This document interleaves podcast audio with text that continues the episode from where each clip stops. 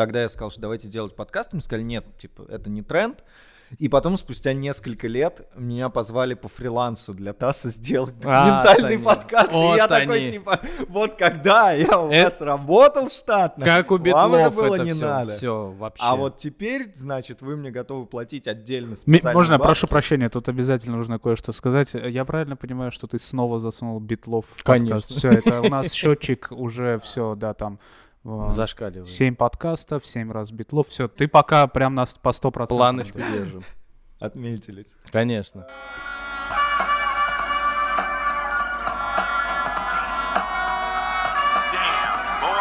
На задворках Москва-Сити сегодня в гостях я. Зовут меня Глеб Силко. И вообще я продюсер подкастов Forbes Russia.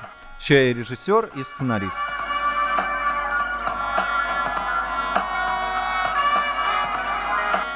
Я сразу начинаю с самого важного. Мы профсоюз подкастерский. Пора, Да. пора начинать. Так Наши права должны быть защищены, закреплены в, э, во всех законодательствах. Пора бороться за права подкастеров в России. Да. Как вам такое? В одном из множества подкастерских чатов на полторы тысячи человек, я уверен, нас поддержат с радостью.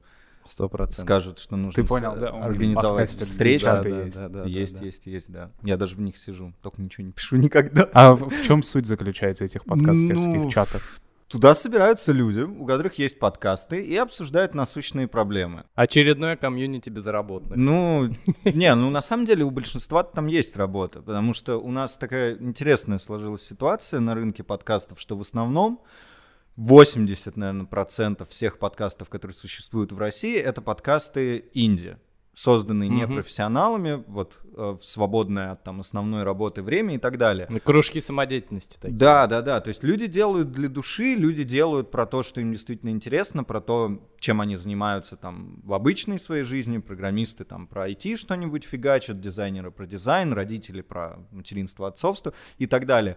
И недавно была какая-то статистика, по-моему, от подкаст.ру, медиа и независимые студии, то есть э, делают в России всего 6% подкастов. М. То есть вот именно такое профессиональное сообщество людей типа меня, которые, у которых это основная работа. Именно с Да. продюсерами, Да, со да, всей да. этой То есть вот кон- конкретно подкасты медийной. это вот моя основная работа. Я Мгм. там больше ничем, условно говоря, в жизни не занимаюсь, только этим. Вот таких нас 6%. Напрашивается вывод, что это очень народная вещь, подкаст. Вот да, Да. у тебя есть э, мнение, почему вообще в России это именно такая история а, крафтовая, если ее можно Мне кажется, назвать? потому что сами подкасты в России еще только оформляются в целом как Мгм. вот такой вид новых медиа.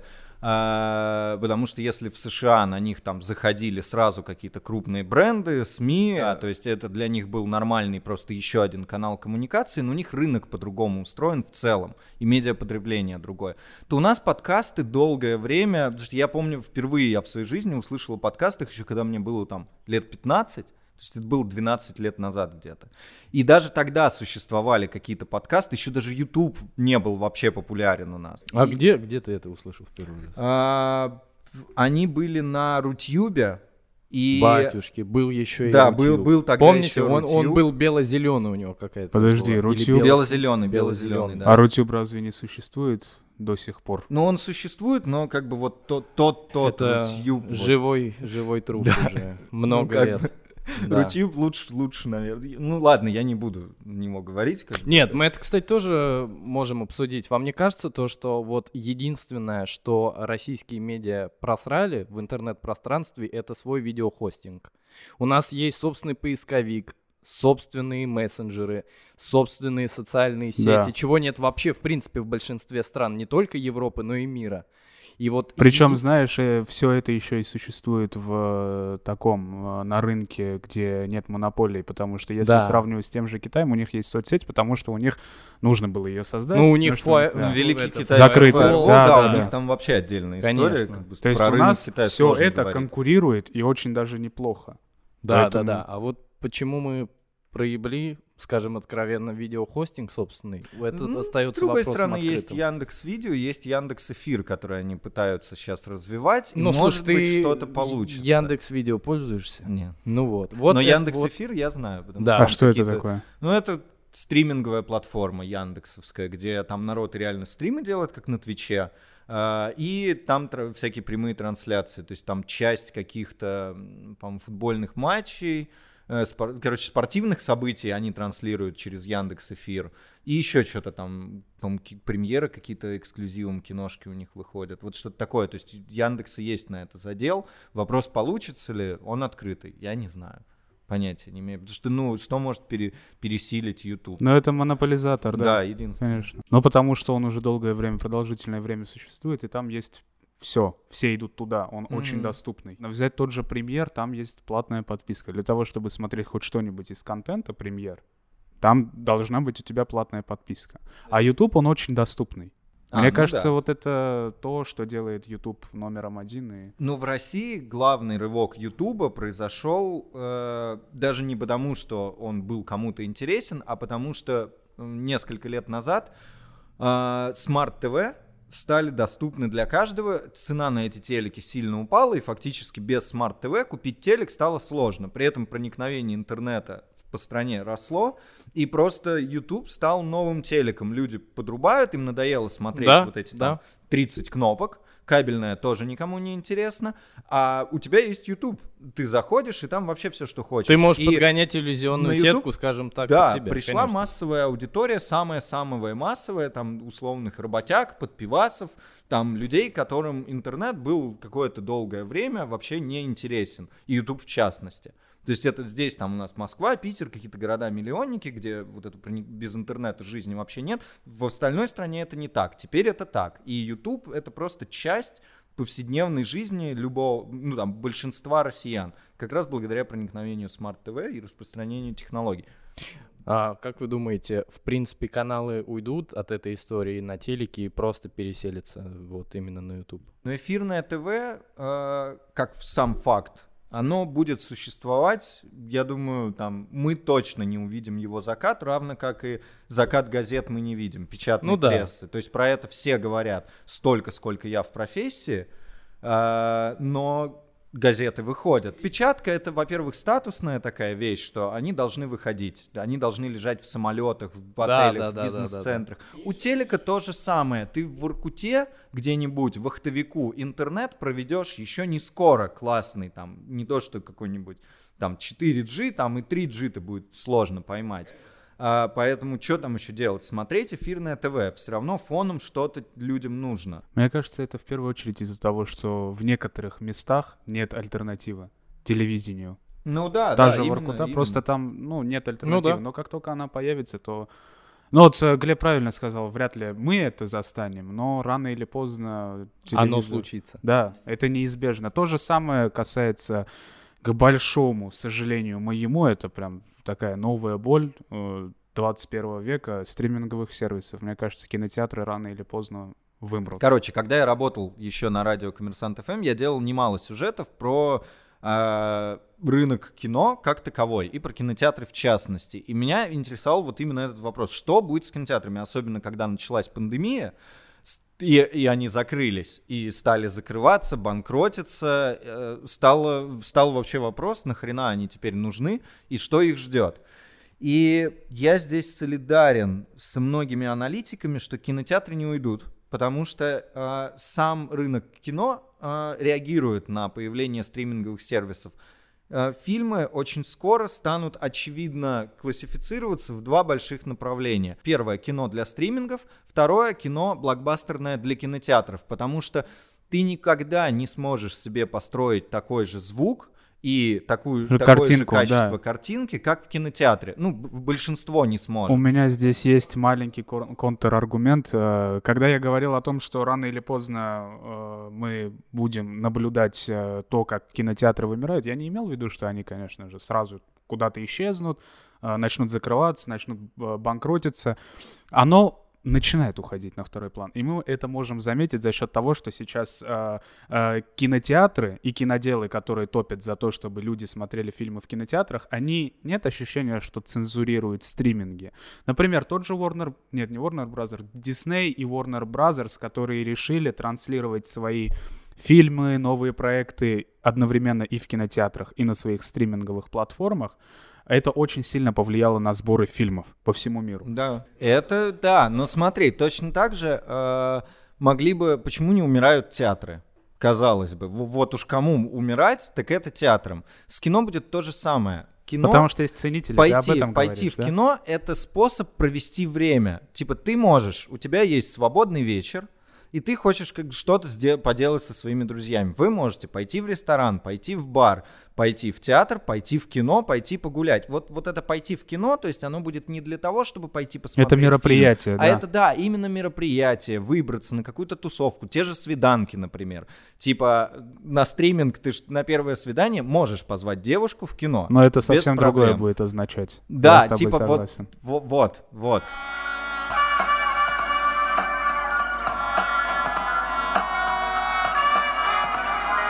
А, знаете еще, что хотел обсудить? А, что мне хватает на Ютубе? Вот я могу за себя сказать, что мне не хватает хорошего вечернего шоу. Вот как Урганта, условно говоря. А вы как считаете? Подожди, вот у меня сразу здесь вопрос, а почему Ургант не считается хорошим вечерним шоу на нет, Ютубе? нет. Ну, ну, потому что Он же там выходит. Выходит, Ну, но просто это тебе все равно... Ургант сам как таковой не интересен. Не, не, не, не, не, нет. Я имею в виду. а, Альтернатива Урганту, нет, которая даже только в не альтерна- интернете. Да, да, вот которая только в интернете. Вот мне кажется, на русском сегменте Ютуба нету вот прям вечернего шоу. Нет, такого, такого нет. Мне кажется, этот вопрос именно экономический, потому что Ургант — это безумно дорогая Вещь, история, конечно. потому что там работает колоссальных размеров команда. У меня были знакомые, Потрясающие. которые там стажировались, и я понимаю, насколько это дорого. Это десятки Ну, это Первый людей канал, это ежедневного Прайм-тайм вот этого вечерний. производства, и плюс это имя самого Первого канала, который позволяет многие вещи делать. Просто и, и с него есть понятный выхлоп. Реклама Конечно. стоит в это время дорого, а Ургант вполне может сам себя окупать. На Ютубе запустить похожую историю, это тоже будет стоить колоссальных денег, но никто не может спрогнозировать, насколько ты успешно будешь ее продавать. То есть даже если ты будешь туда фигачить интеграции там с безумными ценами, это все равно не замена эфирной рекламе, Мгм. которая там каждые 10 минут у тебя будет фигачиться. У тебя прайсы, сметы никогда не сойдутся. То есть И просто это нужен кто-то смелый. Кто будет, да, готов вбухивать бабки вот в это шоу, там год, может быть, пока оно будет набирать аудиторию. Не имея никаких гарантий. Да, да, да, не имея гарантий, что это сработает. То есть, может, через год-полтора оно и выйдет, и начнет хотя бы как-то отбиваться, и когда-нибудь за там три года выйдет в ноль. Но для этого нужно будет вкладывать вот это бешеное бабло. Э, А не вкладывать его я уверен, что можно найти примеры таких вечерних шоу, которые сделаны там дешево, непрофессионально, и поэтому мы о них не знаем. Потому что Возможно. даже если они хорошие, у них банально не будет э, бюджета на маркетинг. А если у тебя нет маркетинга, то и шоу у тебя не будет.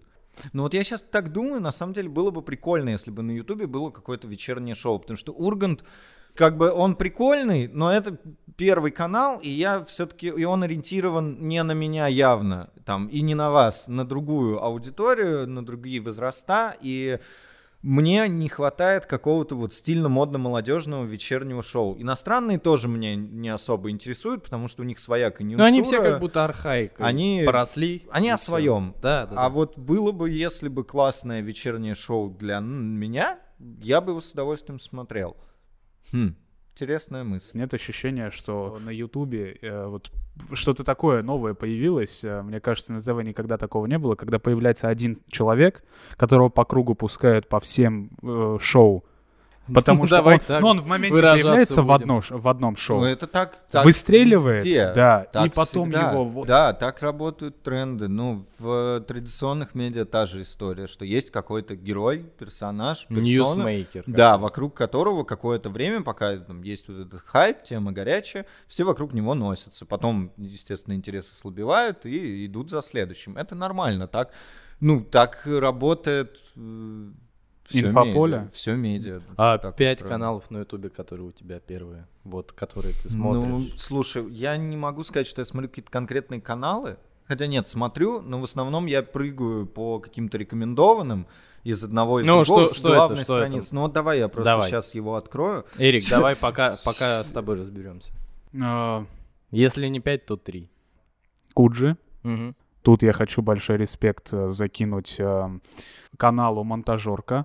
Это подкасты э, про видеомонтаж и все, что окружает видеомонтаж. Я Мгм. как видеомонтажер очень сильно вдохновляюсь этим. Гео. Э, Это Не слышал. Блин, ну, известный парень, который а, выкладывает двухчасовые фильмы по автобиографии, ой, про, ну, биографические Мгм. фильмы а, про каких-то персонажей. И не только, у него там есть и очень интересный... А, я знаю его. Да? Да, да, да. Очень да. интересный контент у Есть, него, он есть, разноплановый есть достаточно. Ну вот смотри, я открыл Огласить свой весь список. YouTube. Давай. А, Их можно разделить на несколько категорий. Значит, для души я до сих пор смотрю Мэда. А, Дед с- в моей жизни с ролика про боксера, когда он был еще на Ютубе, я его с тех времен смотрю, и дед, дед никуда Делает вещи. Да, дед, дед может, дед еще торт. А, это для души. Потом музыкальные блогеры, я смотрю Ваганыча и Резонанса. Это чуваки, ну, про музыку. Очень-очень классно. Один играет, второй делает просто всякие умные обзоры. И прям безумно крутой мужик. А, дальше всякие просветительские истории. Это типа M-Generation, Пост Россия, э, ЧД, Гринграсс, куча-куча-куча всяких таких штук. Там про психологию, про то, как люди устроены, социология, политология, Мгм. вот эта вот вся фигня. Э, Это вот я как раз слушаю фоном, потому Мгм. что это в целом умно. И отдельно я смотрю Колян 86. Это дальнобойщик. Мужик это- дальнобойщик. Вот это для души. Я вот это давным-давно, души. да. Ну, он где-то вот рядом с дедом там, да, Да, да, находится. да. Я когда-то случайно наткнулся на его видос, потому что один мой кореш захотел стать дальнобойщиком. Он работал А в нет Яндексе. такого, что у всех была когда-то Наверняка, история, что все наверняка. хотели стать И вот он дальнобойщиком? работал в Яндексе, и он такой, типа, все заебало, я вообще-то хочу быть дальнобоем, мне нравится водить, буду крутить баранку. Я думаю, надо что-то загуглить, надо как-то, чтобы поддержать Но это разговор. очень И я наткнулся на история. Колян 86, и мне так понравилось. И я вот теперь вместе с Коляном путешествую иногда по всей стране на тягаче. Блин, мне кажется, у каждого что-то такое есть, э, потому что я в свое время смотрел и был подписан на YouTube-канал, который называется там «Имя таксист». Ага. Ну, и там происшествие вот э, с поездок. А, ну таксистов. вот подборка ДТП, Это вообще. Мы поняли, что если что-то Ты случится... свои не назвал. Да, назову. Если что-то случится, мы все в конечном итоге становимся дальнобойщиками. и- Или И- таксистами. или- которые или Это, таксистами, это, которые знаешь, качают своего права. рода извращенная версия мира Death Stranding, Да. где все курьеры и все дальнобойщики. А, пять каналов, которые я смотрю на Ютубе. А, Минаев. Новостной и, да, и исторические выпуски Сергея Сергеевича Минаева, главного редактора журнала Esquire, ньюсмейкера и прочего. Знаменитый. Великий человек. просто. А, еще не Познер. Ой, Николая да, тоже Солодникова. классный, тоже это, классный. это потрясающе. Это что-то выше, чем YouTube. Телеканал «Культура в мире», Да, YouTube интервью. абсолютно, абсолютно. Ну, куда без э, Дудя? Он, он, ну, до сих, понятно. он до сих пор первая когорта, поэтому, мне кажется, его даже не надо включать в топ, ну пусть он будет. Парфенон Леонида Парфенова. Но это обязательно. Туда же. Это Да. туда же, да, вот ближе к Солодникову. И, ну вот надо что-то вот из колен 86, да, э, такое, блин. А, Давк, заброшенный канал человек, который делал самые лучшие обзоры на уебские японские А это Мультфильмы. насколько нишевое дерьмо ты это смотрел, да? нас, ну это платина, это в принципе вот э, Там черепаха, с каждым, на там с которой каждым стоит его русский последующим YouTube. словом все сужалось и сужалось.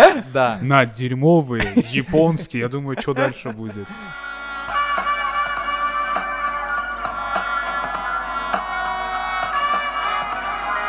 Недавно с моей подругой из студии «Техника речи», которая Мгм. медузовская, обсуждали, а, они вывесили там опрос, типа, как вы разговариваете со своими слушателями. Я ей написал в личку, что, типа, блин, у меня вот нетривиальная история, там, Мгм. что а, мне пишут на почту. Это самый непопулярный ответ. Да, то есть вот люди там, э, пиарщики, мне пишут, естественно, в телегу напрямую, потому что везде есть мой номер, все знают мою телегу, не проблема это найти. А аудитория, при том, что все то же самое, э, может достать, все равно пишут либо на фарпсовскую почту подкастов, mm-hmm. либо на мою личную фарпсовскую почту, чтобы вот как-то пообщаться. Это самый непопулярный ответ среди всех вариантов, которые там были. И вот мы с ней разговорились на эту тему, как общаться со своей аудиторией в подкастах. Mm-hmm. Вот ты сейчас зовешь, говоришь, приходите. А как вы общаетесь со своей аудиторией? Мы Какой все канал? вместе собираемся. Хинкали, вино, вот эти Это вот по все. пятницам. Да, да, подкаст. Да, а в пятницу общий сбор. Мне Да. нравится, что из двух ведущих про чайхану Гоша говорил. Да, а да, да. Блин, ну у нас, слушай, Ну, такая очень местечковая история. У нас Мы всех 80 своих слушателей знаем, Знаем, да. сука, лично. 80% слушателей — это люди из нашей жизни. Ну, Да. слушай, тут, знаешь, э, мы выкладываем подкаст, и мне очень нравится вообще отзывчивость наших друзей э, слэш слушателей. Мне в течение двух-трех дней где-то, наверное, чуть меньше половины слушателей начинают писать, и Гоша тоже его кенты э, начинают писать, э, делают разбор полетов со стороны слушателей, поэтому у нас э, очень налаженный вот Круто, этот вот круто. мостик. Круто. Это то, что я всегда говорю, когда к нам приходят рекламодатели, клиенты. Я объясняю, что в подкастах э, смыслы важнее цифр. Не столь ва- да, важен размер твоей аудитории, сколько важен тот вот этот такой призрачный импакт, который ты на нее имеешь. Это самое-самое главное. Но это инти- абсолютно интимная штука. То есть это как то радио, которое когда-то там было, как оно могло работать, как оно задумывалось. То есть есть ты, ну, нас в данном случае несколько, есть вы, и есть конкретный один человек, который в наушниках, там, в душе, за мытьем посуды, в какой-то очень такой вот специфический момент своей жизни вас слушает. У меня два вопроса созрело, а, как раз-таки на этой почве.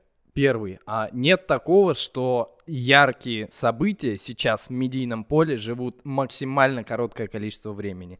Нет сейчас такого, что бы ни производилось, что бы ни производилось на каких бы то ни было платформах, а, какими-то компаниями, что вот прям живет очень долго в медийном поле. Это, в общем-то, вопрос, в котором содержится ответ на него, и ответ это утверждение, о котором ты спрашиваешь. Так и есть. Все живет намного меньше. Модель Это в связи с чем? В медиапотребления... связи с тем, что Э, информация быстрее. Да, модель медиапотребления, она имеет свойство меняться, как и любое потребление. И она меняется на наших глазах, да, все живет короче, потому что всего становится больше. Это пропорциональные, прямо пропорциональные вещи. Чем больше контента, тем меньше э, вот этот его как бы ядро внимания. след в истории. Да, потому что всего слишком много. Ты не можешь уследить за всем. А то, если что-то завирусилось, ну, ты как бы посмотрел и пошел дальше, потому что у тебя уже завтра, а может быть даже через час, завирусится что-то еще. То есть вот мы перечислили с вами там даже те же YouTube-каналы. Я когда называл свои, это я назвал первое, что у меня вылезло в подписках. Хотя Мгм. на самом деле их штук 40. И я смотрю далеко не все на них. Просто у меня есть какой-то пул, из которого вот этих 40 там каналов, из которых я по одному какие-то, да, выдергиваю видосы. То здесь, то там. И иногда бывает так, что я захожу на какой-нибудь там кинопоиск, например, мне дико нравятся их видосы, и такой, о, нифига, у них вышло 8 новых видео. То есть я два месяца вообще мимо проходил. Ты подписан на Кинопоиск? Да, да, YouTube да, канал. да. Боже, вот это вот этих э, их видео. Они оно же еще подкасты атмос- тоже пилят. Да, по-моему. конечно. Да, они были у, у меня в подкасте в гостях. приходили. Серьезно? А, там два ведущих, да, если Там? Лиза и Ваня, да. Да, я давно в этом варюсь. Когда-то все началось с Да, небольшой с районной газеты, и вот. Вау, вау, вау. Да. Давай. Короче, про подкасты. А, как они служи- случились в моей жизни? А, мы же с этого и начинали. Когда-то Рутюб. первый подкаст в моей жизни случился, когда мы с моим а, школьным другом делали а, видеообзоры, заливали их на Рутюб, а, и это были видосы про Oblivion. Игра такая, О. помните, наверное. Да. А, Короче, мы дико по ней фанатели. У нас была своя группа ВКонтакте про Oblivion. И мы там очень неплохо общались с теми 20 людьми, которые в ней были. И в какой-то момент э, мы стали пилить гайды про Oblivion. И я все это дело монтировал, в какой-то момент мне надоело это монтировать, потому что, ну, типа, каждый видос, там, даже на 10 минут, э, сейчас-то понятно, есть вообще миллион софта, и все это проще делать, чем тогда. Тогда, когда ты типа сидишь, тебе там 13 лет, и ты первый раз в жизни открыл Вегас, даже не Вегас, еще в Камтасе я монтировал, ты такой, а чё, как, почему, все лагает, компы не тянут рендер. А, и мы решили, что нам нужен какой-то более простой формат. А что может быть проще, чем видос? Сделать, как мы это тогда называли, радио. Хотя по факту это был подкаст. Мы просто садились, точно так же, как записывали видос, только с микрофонами, и о чем-то вот разговаривали про Oblivion. И потом это выкладывали с одной статичной картинкой, называли это там радио. Вот. И я тогда как раз в процессе гугления, как это все лучше делать и оформлять, выяснил, что это называется подкасты. Их там 3-5 штук на всю страну, и вообще это очень Это странная какой год, давай история. сразу уточним. Это, сейчас скажу, наверное, девятый, О, 2009. Это что-то тогда такое. мне, это я Я, во втором был. классе учился. Да. Вот. Э, Где-то, да, наверное, девятый год. Вот, и тогда там этих подкастов было 3-5 на всю страну, их даже еще в мире в целом никто не понимал, что это такое и нахрена это нужно, потому что проникновение интернета было не такое большое, интернета тем более не было в тачках, тем более не было смартфонов, и никто не понимал, как подкасты слушать и что с ними делать. Там были несколько энтузиастов, которые вот что-то что делали. И потом к теме подкастов я вернулся, а, когда уже там работал в ТАСе. Это было, по-моему, 15 где-то год. И я там занимался тем же, чем занимался всегда, это радио. Мы делали, типа, контент для радиостанции в записи. И я понял, что нам нужно делать что-то большее, чем новости. А а что может быть больше? Это записывать какие-то программы. Если программа выходит не в прямом эфире, а в предзаписи, э, то это подкаст, по сути. И тогда я узнал, что, ну и вот пытаясь сформулировать какую-то идею, что я хочу делать, я увидел, что подкасты уже более-менее как-то начали оформляться. За рубежом они вообще рвут все на свете. И там э, в Америке это топ-1 какая-то история, которую все слушают, и это нормально. А в России вообще еще тогда тоже ни хрена не было.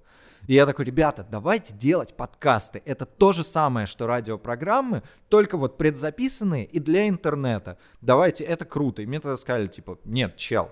Это э, вообще Типа, не вот то. давай Нью-Йорк Таймс там, типа, Подожди. С этим есть разбираться. Давай тут сразу зарезюмируем. Э, Ты выступил инициатором и обогнал время, а они такие, Глеб, что да, ты типа, давай, давай попозже. херню какую-то Я такой, ну говоришь». окей. Давай». Идеальная история Да, для да. И кино. типа, э, здесь это очень смешной момент моей Где, биографии. где его будет этот играть? э, Бенедикт а, Кембербич. Нет, нет, нет, э, Айзенберг. Айзенберг его А, будет ой, играть. окей, окей. А, Короче, смешной момент, что вот тогда я сказал, что давайте делать подкаст, мы сказали, нет, типа, это не тренд.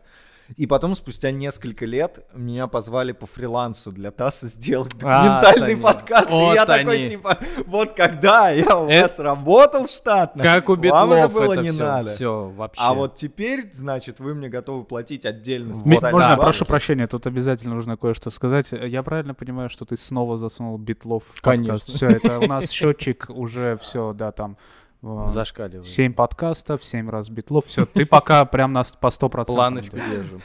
Отметили. Конечно. Э, Вот, и с этой идеей подкастов я потом пришел на коммерс, и здесь на коммерсе уже были подкасты, вот такие традиционные разговорники, а мне всегда хотелось делать а, идти куда-то дальше, потому что разговорник это относительно самый простой жанр, который можно придумать в мире Ну, а подкастов. Вот попиздеть, сели, конечно. да, по- все поговорили, разошлись, это в целом изяво можно смонтировать, просто это, ну, муторно, долго, но это легко делается в одно лицо, без каких-то там специфических сакральных звукорежиссерских знаний.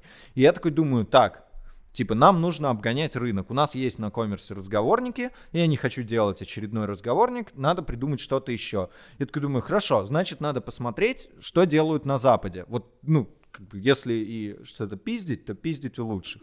Но проблема в том, Не что спиздить, а это в, в. России это всегда вот эта плохая история, что мы смотрим на Запад и пытаемся у них забрать какие-то их идеи, а потом удивляемся, почему они ни хрена здесь не работают. Потому что, блин, они западные. А- конъюнктура другая Да, здесь. вообще все другое. И как бы нужно апроприировать. То есть можно взять идею за основу, но ее нужно э, масштаб- Подгонять под подгонять лекало. над наши, да, реалии. И делать для нас с нашей как бы душой и посылом, с российскими реалиями. Ну так вот. Я думаю, значит, надо делать а, крутые нарративные подкасты, всякие аудиорасследования и все такое прочее. И я сделал, на коммерсе вышел первый вот мой такой подкаст был самостоятельный. От и до я его сделал в одно лицо, кроме звукорежиссера. Mm-hmm. Это был а, документальный нарративный подкаст про перевал Дятлова. Ночь, сильный холод, штормовой ветер, неправильно поставленная палатка, исход снега. Это максимально короткое описание так называемой естественной версии гибели группы Дятлова. Если описывать еще короче, произошедшее – следствие лавины – Тогда как раз... История, которая будоражит умы да, до тогда сих я пор, зацепился, в принципе, потому что коммерс это про новости, и а, тогда как раз возобновили расследование Свердловская проку- прокуратура. Прокуратура, да, да, да. Да, и я такой думаю, так, типа, нужно оттолкнуться от этого повода, сейчас я сяду, за недельку фигану, и будет и актуально, и цифры соберем, и все будет классно, и жанр попробую. И у меня получилась такая история, что это было пять, по-моему, пять серий я сделал, первые две — это пересказ там того, что случилось, С цитатами, с дневниками, там отдельно все это начитано, такой нарративчик под музыку, все классно. Потом вторая серия была с разбором, естественно, научных версий того, что произошло. То есть дальше конкретно идет расследование. С экспертами, там, с умными дядьками, с фактами, книжками. Я разбирал все версии, естественные, их гибели. И мы пытались понять, что же произошло. Потом другая серия была про э, аномальные версии гибели, и я доказывал их несостоятельность. Тоже там типа, что условно их сожрал Йетти. Я звоню чуваку там, который... Я представляю, как это происходит. Э, версии их сожрал Йети. Давайте попытаемся разобраться, существует ли Йети. Нет. Поехали дальше. Закрыли тему. Что ж, на этом наш подкаст закончен. Спасибо, идем дальше. Ну вот, э, тоже обсуждал это все с экспертами, доказывал, почему нет. А потом выводил на бизнес и бабки, типа, как сейчас на этом делают люди деньги. Там в Конечно. Медиа, типа, какие Сколько сняли фильмы, сериалы, фильмов, книги и так далее. А другое — туризм и прочие штуки. Я разговаривал с туркомпаниями, там, которые организуют вот эти э, экскурсии специально. Вот получилось такое, получился такой Получается, смотри, э, это такая достаточно, вот то, что Глеб говорит, это очень профессиональный подход к аудио документалке, правильно? Ну, это То такой, есть да, всё. это нарративный, документальный подкаст там с какими-то элементами там расследования, репортажа. То есть здесь сложно назвать это каким-то одним конкретным словом, кроме как нарративная история. Давай сразу, от- где это можно такая? найти эту... эту- Да везде, ну, типа, везде. А, нет, Конкретно нифига, этот нифига. я имею в виду. Дятлова, да, Дятлов не везде. Дятлова тогда мы делали эксклюзивно для ВКонтакте. Они тогда только-только запускали свой интерфейс подкастов, и наш SMM-менеджер, Леша, привет. Ты это не слушаешь, конечно, но, Леша, Спасибо, привет. Ну, где-то там. Леша, слушай. А слушай, ну не, Лёша. если Леша слушает, Лёш, Лёша, если, слушаешь, приходи. да, Леш, приходи, у тебя, блин, у Леши такие истории, вы бы охерели, если бы он вам их рассказывал. Поэтому, Леша, приходи. Короче, он договорился с э, ВКонтакте о том, что мы эксклюзивно сделаем этот подкаст для них, а они его запихнут там в тренды и зафичерят.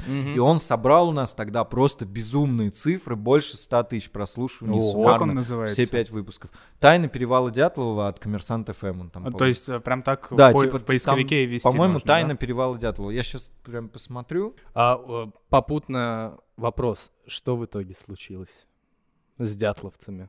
Тва- ну, твоя моя- версия. моя Эксперт, версия там... Просто Моя версия, течение- которую я тогда вы, вы- вывел вместе с экспертами, это сход так называемой ледовой плиты произошел. Там есть все этому доказательства, в подкасте это подробно об этом говорится, я уже плохо помню, поэтому не буду говорить прям по частностям, а то совру. Но смысл в том, что там, возможно, началась небольшая такая прям крохотная какая-то лавина, из-за этого сдвинулась буквально ледовая плита, которая накрыла одну из палаток, дальше ночь, паника, арктический удар, который бьет по мозгам, ну и дальше все.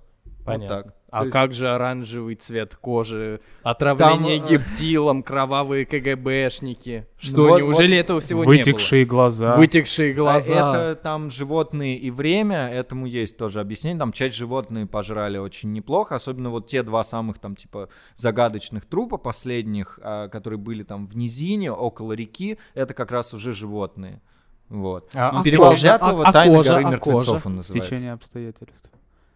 А кожа? Блять, э, послушай подкаст. Послушай про кожу подкаст, свою. да, я тебе говорю, Ладно, послушай подкаст, ладно, я там все. ладно. Перевал Дятлова, Тайна горы мертвецов от коммерсанта ФМ. О, вот это название. Короче, это можно считать твоим вот таким э, Но это был максимально прям официальным дебют. Да, дебютом, да, прям большой был вот, вот этот, да.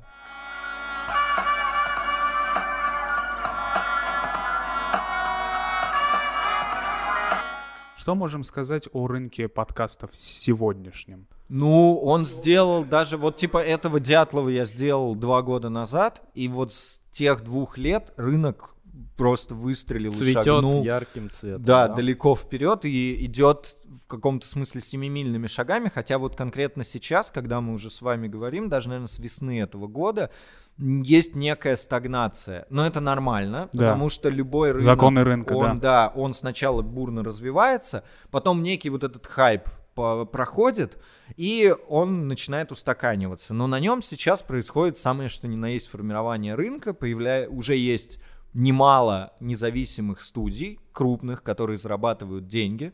В СМИ все больше появляется конкретно отделов, заточенных под подкасты, как вот у нас в Форбсе есть я, есть в РБК, есть у РИА Новостей, э, и у других там тоже СМИ, то есть выделяются конкретные бюджеты, люди, которые профессионально этим за- начинают заниматься. Раньше такого не было. То есть на Ждем коммерсе- факультета... под- да, под- факультет подкастов вообще сто пудов такое случится. Я заметил такую тенденцию. Раньше шоумены и ведущие это были люди, которых выбирали продюсеры. То есть это эрудированные, э, профессиональные люди, которые Харизматичный. харизматичные, да, которые вот привлекали к продукту, к интервью, к, ко всему вот этому, э, что они и ведут, за счет своей харизмы, профессионализма, эрудированности, т.д. т.п. Так. Сейчас мы ощущение, будто вот живем во времени, когда спрос э, уже идет от слушателей, зрителей, из-за этого самих ведущих и шоуменов будто бы выбирают зрители. Тот, кто больше нравится зрителям, слушателям. То есть сейчас уже... Ну да, да, э, потому что, ну, потому что, опять же, из-за соцсетей, то есть, в принципе, вот что существуют блогеры, там, opinion-мейкеры, etc. э, Интер... сейчас. Инфлюенсеры. Ну да, инфлюенсеры. Э, Смысл-то в чем? Что это человек, ходячий бренд.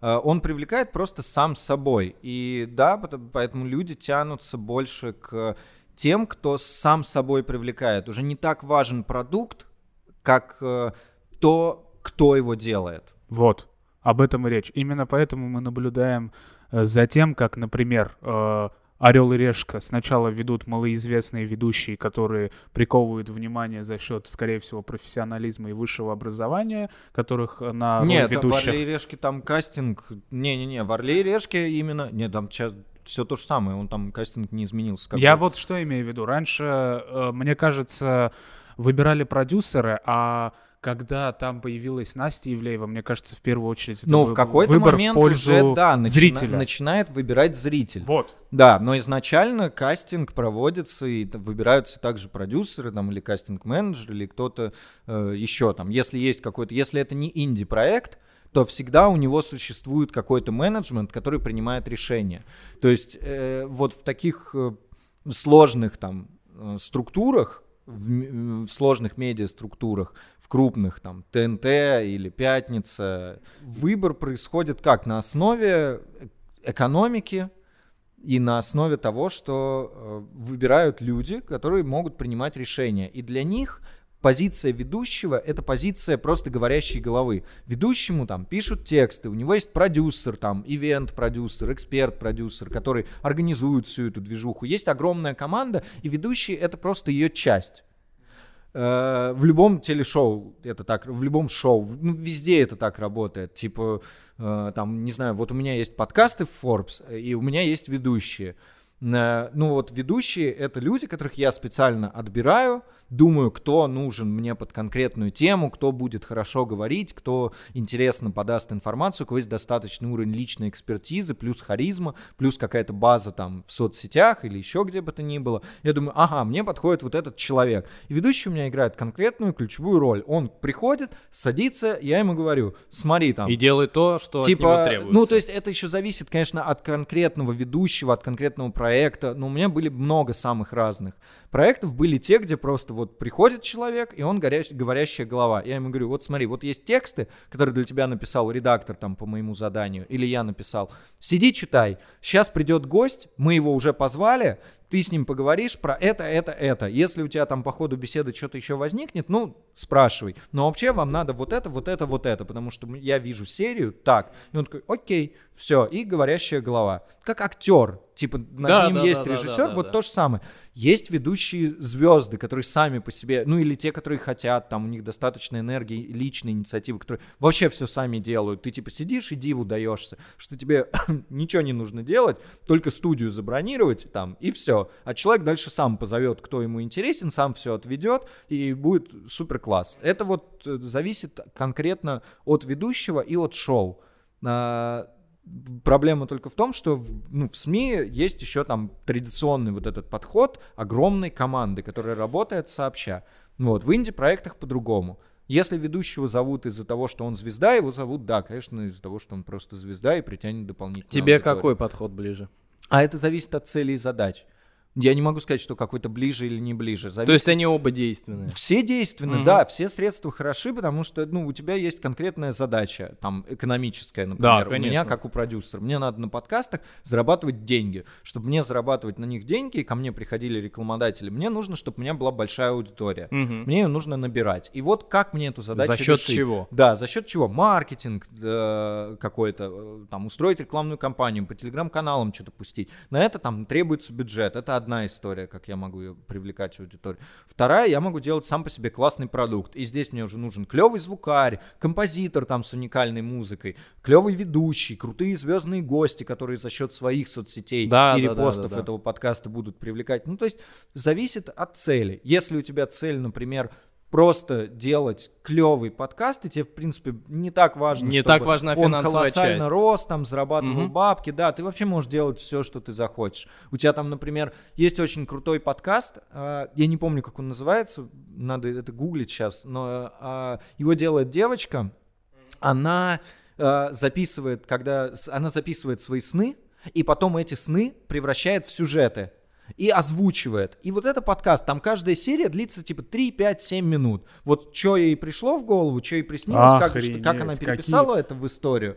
Вот такой подкаст. И Но- типа ты слушаешь, ну классно, ей не нужна мега аудитория, ей нужно просто Это для души рассказывать Да, крутые, классные истории. Но представляете, Вот. с каким кризисом она может столкнуться, если ей перестанет вообще что бы то ни было сниться. Она уже начнет придумывать. Да, да, да. Вот просто- надо, Блин, надо, надо ее позвать. Блин, такое и видео. у нее спросить. Не представляете. Да, да, да, да. Надо, надо ее позвать и у нее спросить. Вот. Для этого и нужны, кстати, э, подкастовские чаты, чтобы, если ты Вот слышишь, оно, вот. можно было других подкастов. Это Две тоже- проходки тоже- на нас тоже- оформи, пожалуйста, в эти чатики, Да, без проблем.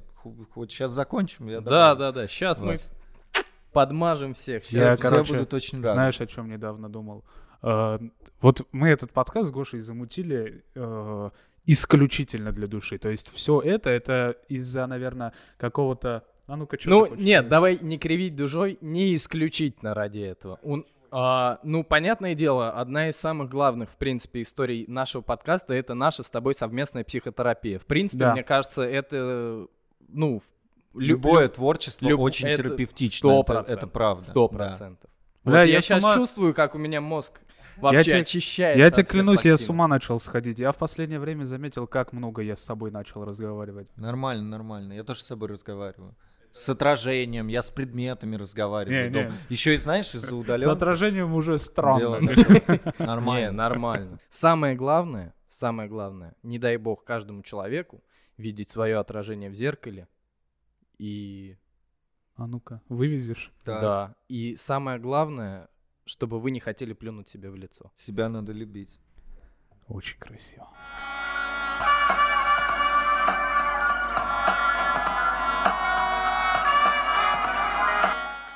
Ты себя как пози- позиционируешь? Ты журналист, ты Но прежде всего, не, ты- прежде всего я журналист. Ну, типа, остаюсь им. Хотя сейчас я, конечно, безусловно, больше продюсер. Мгм. Продюсер это не журналист, но Ну, это смежная все равно история. ну, как бы это да, с- но продюсер это с такой, медиа. знаешь, продюсер это типа творческий менеджер. То есть ты не столько делаешь что-то руками, сколько ты находишь людей, координируешь их между собой, как проект менеджер. Да, да, да, да, да. Что-то в этом духе.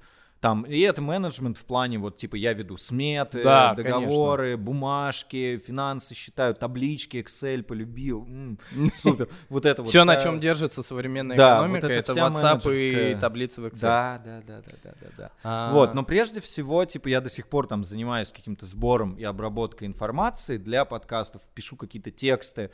А, и вот сейчас у нас э, мы начинаем продакшн в Форбсе очень крутого, тоже нарративного подкаста.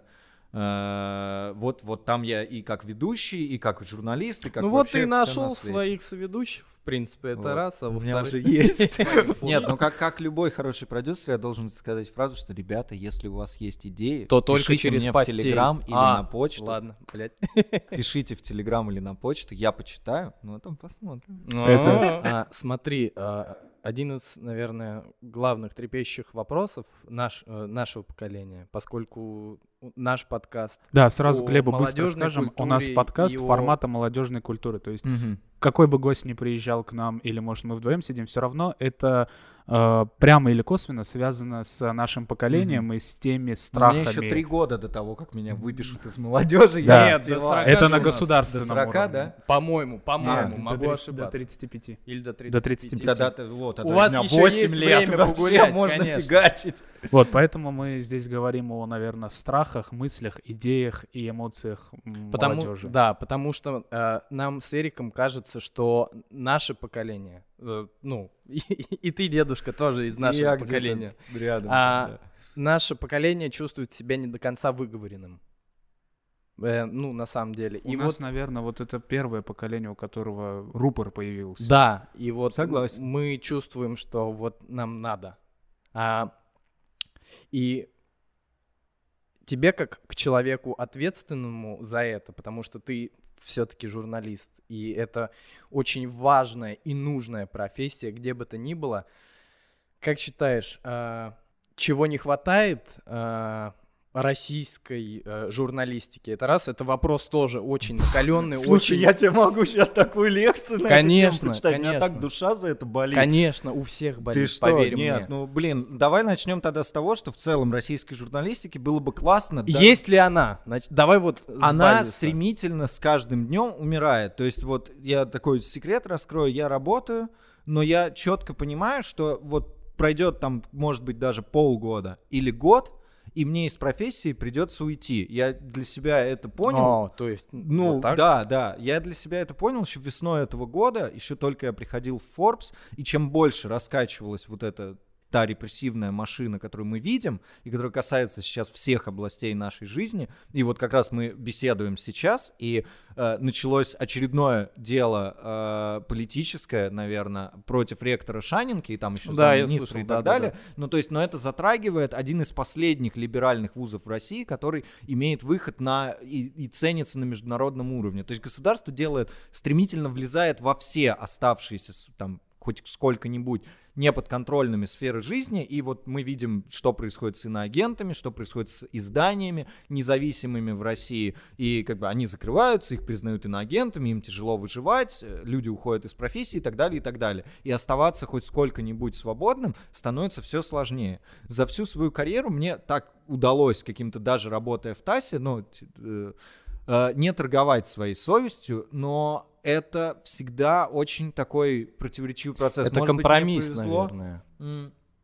Может быть, мне повезло работать в тех изданиях и над теми темами, э, над которыми не приходилось. Но, например, когда я работал в «Коммерсанте», на радио я был э, одним из тех, кто на радио делал сюжет э, про вероятную отставку спикера Софеда Валентину Матвиенко.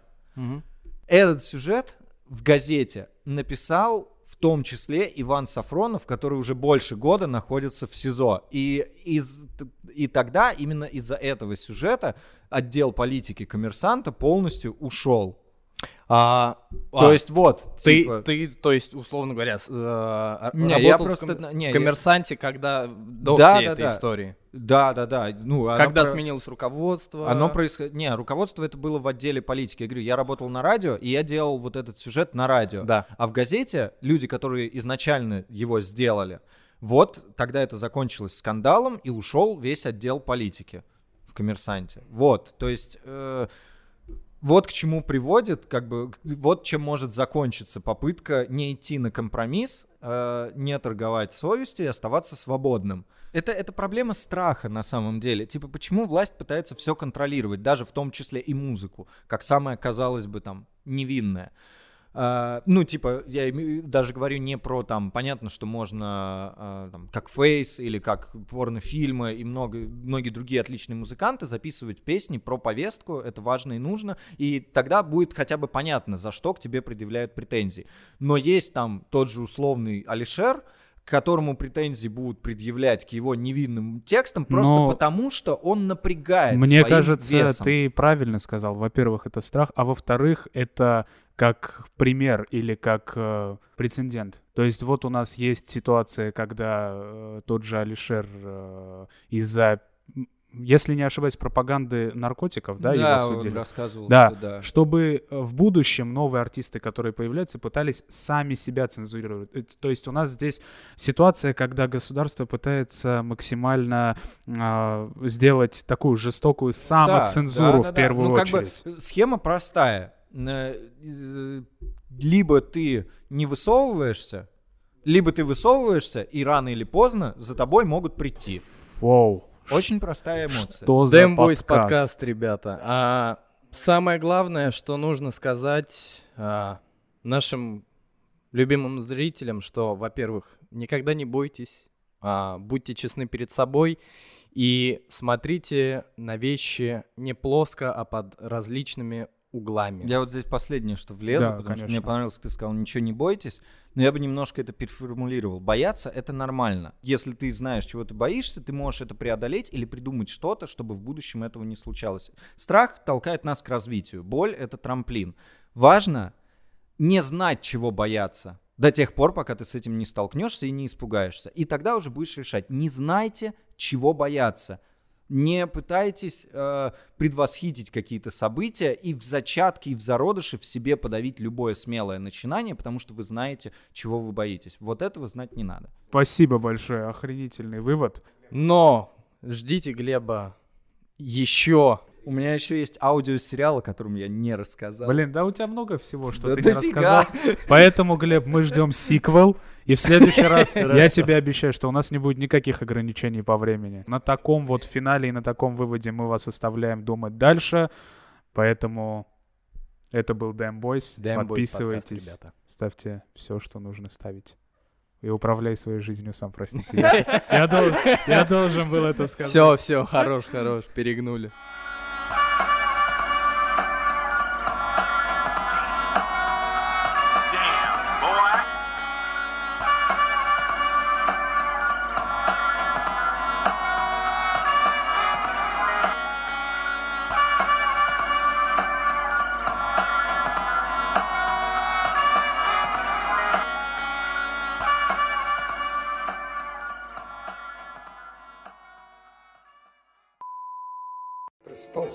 Субботу. Уже не в Москве, а в районе Нарфаминска, под насыпью железной дороги. Потом, потом припоминал и накапливал факты, а накопив, сопоставлял. И переходил от созерцания к абстракции. Другими словами, думчиво похмелялся и, наконец, узнавал, куда же все-таки девалась пятница.